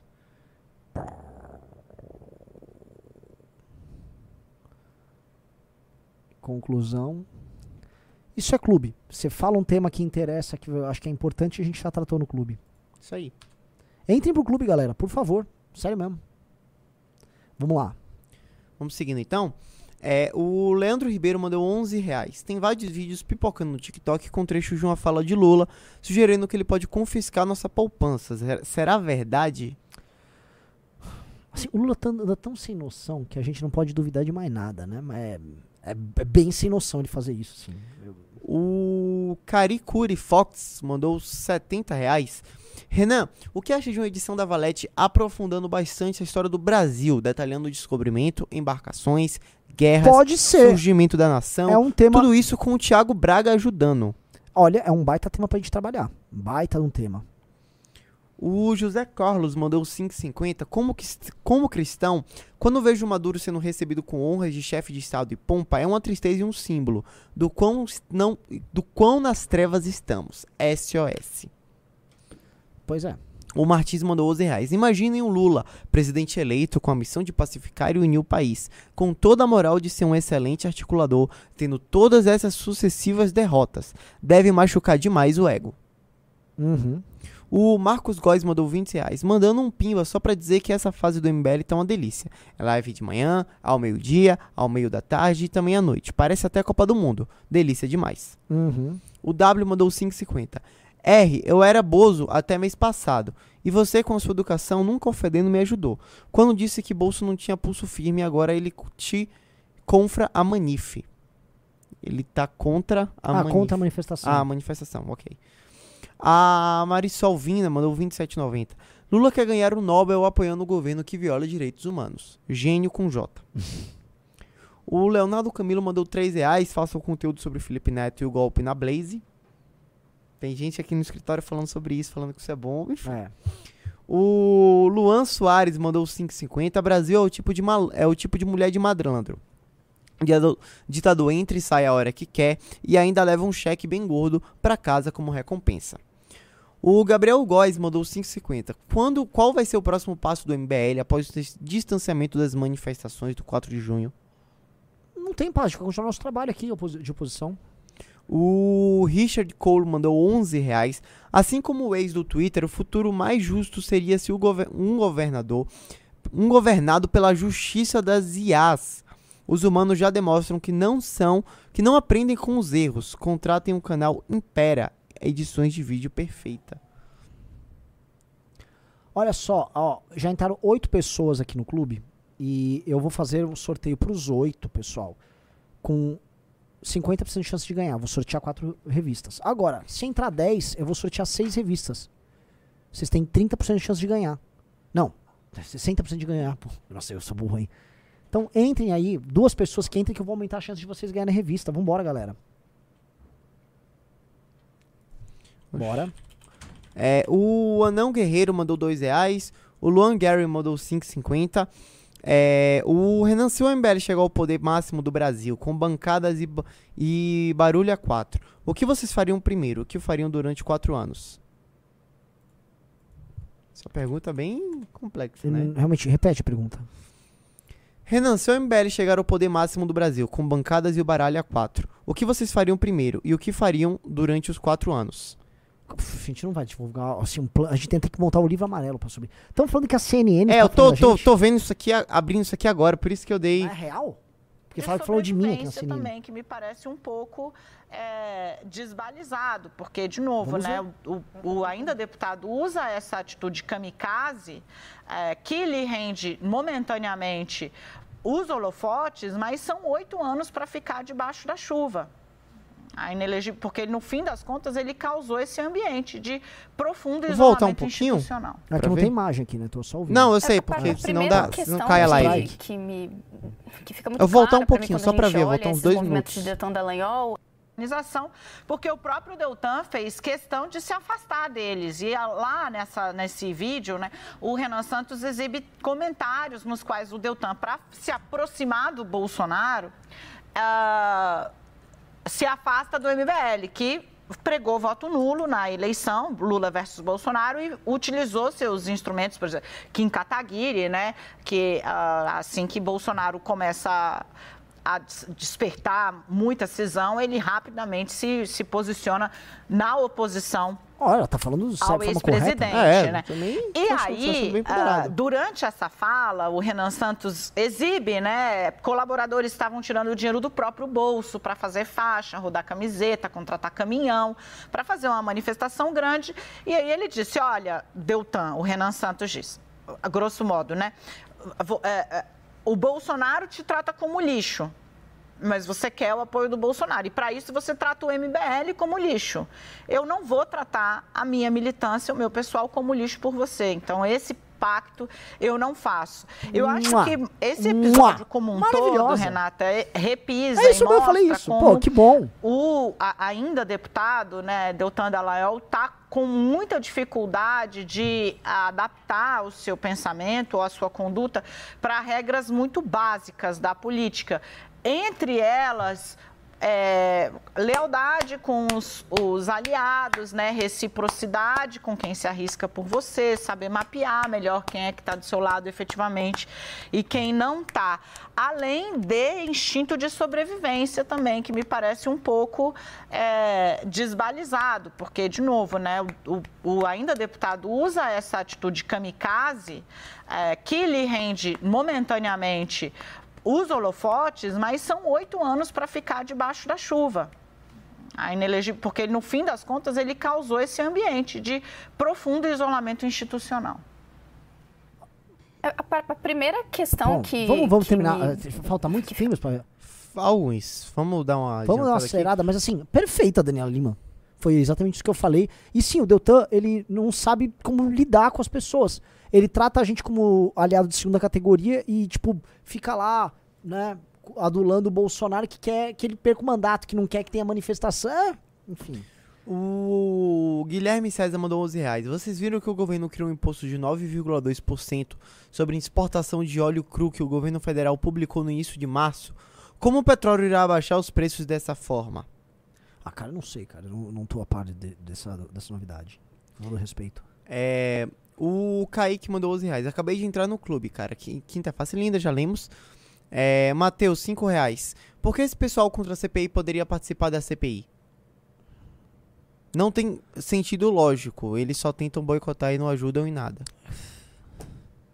O Gabriel mandou 5,50. Renan, quem entrou como membro fundador da Valete nesse mês, consegue diferir também as edições anteriores? Não, você vai adquirir as vindouras. Ah, O- Porque elas têm tiragem, entendeu? Elas têm tiragem anterior. Nossa, já estamos com 11 clubes, hein? 11 clubes, parabéns. O aí. Gabriel mandou os 5,50. O MBL deveria promover um debate entre o Marcos Duval e o Mike Baguncinha. Ia ser um dos eventos mais hilários da história da internet. O Rafael mandou do 22 reais. Se a convocação, convocação tinha diversas pautas pré-estabelecidas, sendo a defesa do Deltan apenas uma delas, porém tendo mais relevância a questão da cassação do mandato, não foi equivocada, egoísta e birrenta a desistência de apoiar o ato? Equivocado, egoísta e birrento é você, cara. Porque você acha que o MBL é um instrumento que deve ser mudo a ser utilizado por outras pessoas. E assim, o MBL sempre é usado em nome da causa pros outros. Então, o, o, o Deltan, ele pode fazer cálculo. Né? O Deltan faz cálculo. Todo mundo faz cálculo. O Deltan, ah, vou puxar o saco do Bolsonaro, largo a mão aqui do MBL. Todo mundo faz. O MBL não. O MBL tá sempre pelas ideias. Aí os militantes do MBL, que o, o, vamos, vamos sempre, o militante do MBL lá em Goiânia, ele tem que ir lá em nome das ideias e para não fazer birrinha, brigar com o bolsonarista, brigar pelo panfletar pelo outro e se reclamar tem que calar a boca. Vai você plantar batata, meu velho. Você acha que a galera aqui é o quê? Não tem amor próprio? Que é otária? Que vai ficar fazendo esse trabalho de otário? É, é- é cada uma. O fato de você achar que nós temos que ser isso, enquanto os outros têm licença pra fazer o que quiser, mostra que você não nos respeita. Então nem sei o que você tá fazendo aqui. Que que, que é isso? O Victor Vinícius mandou 3 reais. Nanã, tá lindo hoje. Pô, muito obrigado. Segundo o superchat, hein? Que tá, isso? Tá grande fase estética. de fase estética. O Victor de Andrade mandou 5,50. Abraços de Maceió, Alagoas. Sou membro da Academia MBL. Manda um salve pra equipe lo- local. Obrigado. O um Leandro, salve pra nossa equipe lá de Alagoas. o Leandro Ribeiro mandou 5,50. Chama o Guilherme Freire pra falar um pouco sobre o Woke na revista É Valete. uma boa, é uma boa. Ricardo Antunes mandou 20 CHF. Sou Tuga da Suíça. Vocês fazem um trabalho bastante estável. Se o MBL fosse uma ação, se está, se este seria o melhor momento para comprar ela. Eu apostaria totalmente em vocês. Seriedade, agressividade e sem medo de perdas. Maravilhoso, muito obrigado. Pô, que bo- boa, boa, boa comparação. É. É, o MBL, todo mundo sabe que ele tem um caminho, ele tem um crescimento que ainda não é exponencial, mas ele é um crescimento esse ano muito consistente, tá? Ele é consistente, ele é consistente com os seguidores, é consistente nas opiniões dele, e em cima da consistência a gente vai ganhar espaço ao longo do tempo. O Mentos mandou 11 reais. Renan, é, com essa avaliação hoje sobre a chance do Brasil se tornar uma Venezuela muito longe, na minha visão, cada dia que passa essa realidade se torna cada vez mais uma realidade possível. Hum, difícil, assim. Virar uma Venezuela? Não é assim. O Eduardo mandou 2,20. Tô notando, tô abatido, Renan. Não, não tô abatido, não tô abatido não. É que eu literalmente estou resolvendo ah, coisas da revista aqui. Assim, Eita. é, é. Só então só fechar aqui Não, o. quer me, não me deixar batido? Vou falar aqui. Eu preciso de leads, eu preciso assim. Se você tá interessado em entrar pra revista Valete, se, agora tá terminando o programa, você quer fazer parte disso? Vai entrar uma pessoa em contato com você já pra você comprar já essa edição da inteligência artificial. É mbl.org.br barra revista. mbl.org.br barra revista. Se inscreva lá em mbl.org.br barra revista. E aí a gente vai entrar em contato com você pra você poder ser um assinante. Tá? O- Eu tô, porque eu tô preocupado. A gente tá fechando essa edição agora esse mês. Eu tô preocupado. Eu já quero botar os nomes das pessoas que são os assinantes. Pra seu nome já sair publicado no mural. A gente tá fechando isso agora. O Thiago mandou 11 reais. Renan, dá uma olhada na camisa que o Roma está usando na final da Europa League agora. Tem um SPQR em dourado no lugar do patrocinador. Coisa linda. Ah, eu já vi isso. Que a Roma, às vezes, ela usa um SPQR. Ah, é? O de- É, da República exatamente. Romana. Olha. Exatamente.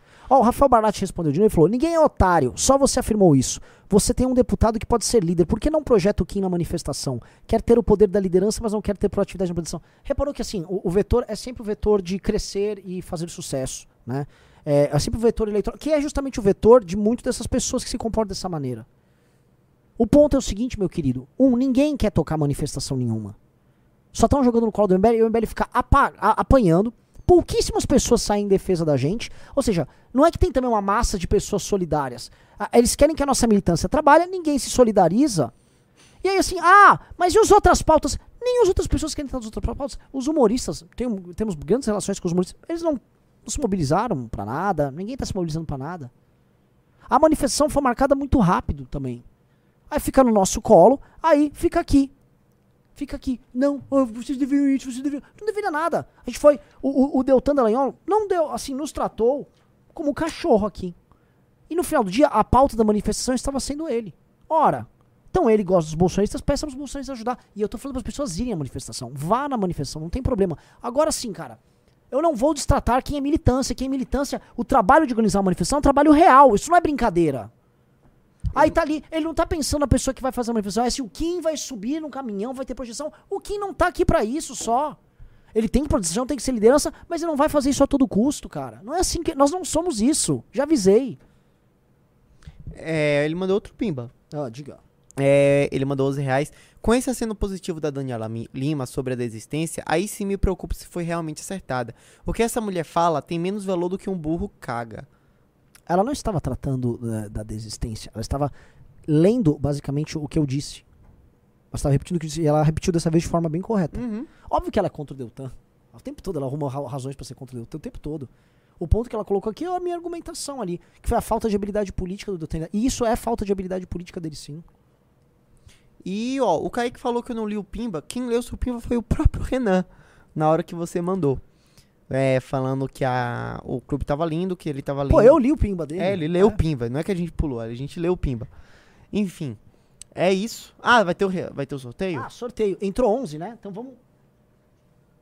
Pô, não, é 11, vamos, vamos botar o 11. Vamos sortear Seis, né? 6 pra 11? 6 pra 11? É 12? Eu queria fazer 7 pra 12, né? Se tivesse mais um, eu faria 7 pra 12. Ele mandou outro, ele continua. Rafael mandou 5 reais. A pauta é ele porque vocês quiseram que fosse. Existe um milhão de oportunidades. Ah, mano, tá bom, vai. Assim, tá bom. Nós quisermos. Como se fosse, fosse a gente que marcou sozinho a manifestação. A coletiva de imprensa estava lá na manifestação, tava com ele na frente. Óbvio que era o tema dele. Essa manifestação foi marcada logo após uma um outro ato que tava lá em solidariedade a ele. E não tinha problema nenhum fazer o ato. Ah, nós, nós queríamos fazer o ato. Agora, os temas lá estavam mais centrados ao redor dele. Os outros temas não estavam sendo. As pessoas não se mobilizaram. Agora, mas fica a pergunta: por que você não vai cobrar os bolsonaristas, já que tinham outros temas? Por que, que eles não foram se juntar lá? Vamos lá. Ó. o- Uma pessoa entrou no clube chama o silêncio ensurdecedor. o senhor em silêncio, você ganhou uma revista. Você vai poder ler em silêncio. O Jefferson Lima Leitão também. O Jorge Luiz Ferraz de Abreu também. O, o Sebastião Lopes Júnior ganhou. Ah, o Frederico Moreira ganhou. Um, dois, cinco. Falta mais um. E o Jackson Luiz Oliveira ganhou. Parabéns, vocês ganharam a revista Valete, já a edição da Inteligência Artificial. Plitão pegou aqui. Caneca tá aqui. Galera, muito obrigado. Baita audiência, baita programa.